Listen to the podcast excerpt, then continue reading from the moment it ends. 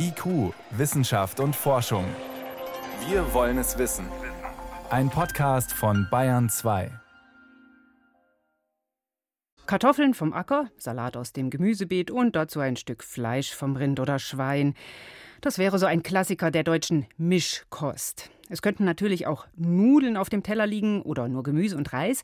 Doch alles, was wir essen, kommt von Acker, Weide oder aus dem Stall. Das verbraucht Land, Wasser und hat auch Folgen fürs Klima. Sogenannte Novel Foods, neuartige Lebensmittel aus dem Labor, versprechen gerne, in Sachen Ressourcenverbrauch besser abzuschneiden, also Insektensnacks zum Beispiel oder spezielle Proteine. Eine aktuelle Studie sagt jetzt, sie können der Umwelt tatsächlich was bringen, aber anders geht's auch. Die Studie kann ich jetzt einordnen mit der Umweltökonomin Franziska Gaub. Sie forscht am Potsdam Institut für Klimafolgenforschung zu Ernährungsfragen. Frau Gaub, um was geht es denn genau, wenn wir von neuartigen Lebensmitteln sprechen? Genau, da muss man eben wirklich unterscheiden zwischen pflanzenbasierten Lebensmitteln wie zum Beispiel Sojamilch oder Hafermilch und wirklich diesen neuartigen Produkten, diesen Novel Foods wie Milch oder Fleisch aus Zellkulturen. Und ersteres steht zum Beispiel schon in den Supermarktregalen und letzteres befindet sich dann noch in der Entwicklung. Also Sie haben das mikrobielle Protein auch angesprochen. Das wird zum Beispiel auch schon hergestellt, aber eben viele Produkte sind noch gar nicht auf dem Markt. Was ist denn dieses und mikrobielle Protein? Wie wird das gemacht?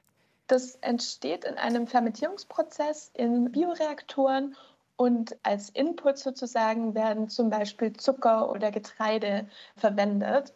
Insgesamt sind die Vorteile von diesen Produkten, dass sie weniger Ressourcen wie zum Beispiel Wasser oder Land benötigen. Und natürlich ein großer Punkt, der oft genannt wird, ist das Tierwohl, weil es nicht ähm, auf die Tierhaltung zurückgreift. Also da muss man unterscheiden, welche Einflüsse und Impacts man sich da anschaut. Mhm. Wobei, wenn wir jetzt bei diesen Lebensmitteln aus dem Labor bleiben oder dem Novel Foods, den neuartigen Lebensmittelprodukten, dann gehört ja zum Beispiel auch sowas wie Insektenmehl auch noch dazu, oder? Genau, das sind auch neue Produkte. Und da muss man aber eben auch sagen, die sind oft noch in der Entwicklung, sowohl wirklich von den Entwicklungen der Produkten als auch die Politik und Rahmenbedingungen stehen noch gar nicht unbedingt für die Vermarktung all dieser Produkte. Mhm. Aber grundsätzlich kann man sagen, die sollen uns zum Beispiel Eiweiße liefern oder bestimmte Vitamine, die wir eben über rein pflanzliche Ernährung nicht bekommen.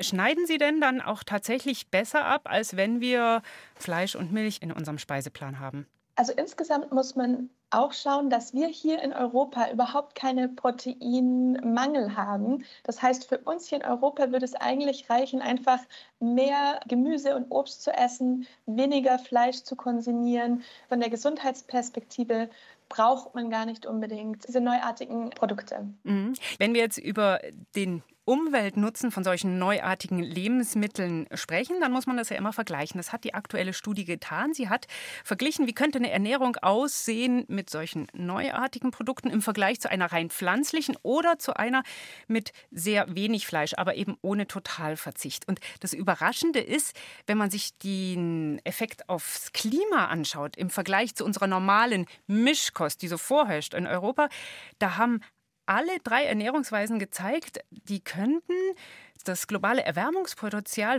unserer Ernährung um rund 80 Prozent reduzieren. Beim einen sind es 82, beim anderen wieder 83 Prozent. Aber da ist kein großer Unterschied. Hat Sie das überrascht? Nein, das ist nicht überraschend. Man muss allerdings sehen, dass hier in dieser Studie wurden die Einflüsse auf Land und Wasser betrachtet und das Emissionspotenzial. Allerdings wurde Energie nicht separat ausgewiesen.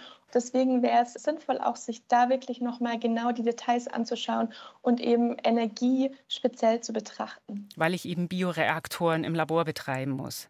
Genau. Mhm.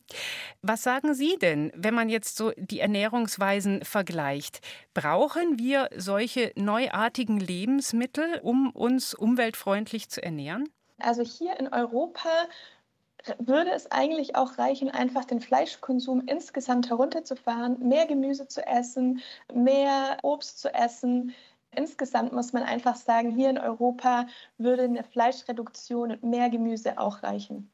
Aber kann man auch unterm Strich sagen, es geht auf keinen Fall weiter so wie bisher mit unserer Ernährung in Europa? Ja, ich glaube, das kann man auf jeden Fall sagen, eben weil unsere jetzige Fleischproduktion, unsere jetzige Ernährung äh, negative Einflüsse hat auf sowohl die Umwelt als auch die Gesundheit und auch äh, soziale Gerechtigkeitsaspekte. Was wir tun müssen, ist klar. Haben wir das genug im Fokus, auch politisch gesehen, wenn es darum geht, wirklich Treibhausgasreduktionen voranzutreiben? Ja, da kann ich ganz eindeutig sagen, dass wir unbedingt noch mehr Fokus auf das Ernährungssystem brauchen, wenn wir über den Klimawandel sprechen. Und leider bekommt das Thema Ernährungssystem noch nicht genug Aufmerksamkeit in den ganzen Klimadiskussionen. Und wir hoffen, dass sich das die nächsten Jahre ändert. Hm. Welche Rolle spielt es denn? Warum ist es so wichtig, darauf zu schauen? Also neue Studien zeigen, dass das Ernährungssystem für ungefähr 34 oder grob ein Drittel der globalen Treibhausgasemissionen verantwortlich ist, vor allem durch die Produktion, aber eben auch durch unseren Konsum von Fleischprodukten zum Beispiel. Und das bekommt einfach noch nicht genug Aufmerksamkeit, auch in der politischen Debatte. Hm. Und wenn die Politik ihren Fokus darauf lenkt, was wäre dann eine der ersten Maßnahmen, die was bewirken könnten? Also eine Politikmaßnahme, die viel diskutiert wird, sind zum Beispiel äh, Steuern auf Fleischprodukte oder aber direkt auf der Produktionsseite Besteuerung von Emissionen auf die Agrarproduktion zum Beispiel, auf Überdüngung und Düngung insgesamt. Also über äh, Steuern und Abgaben dort auch die Produktion steuern.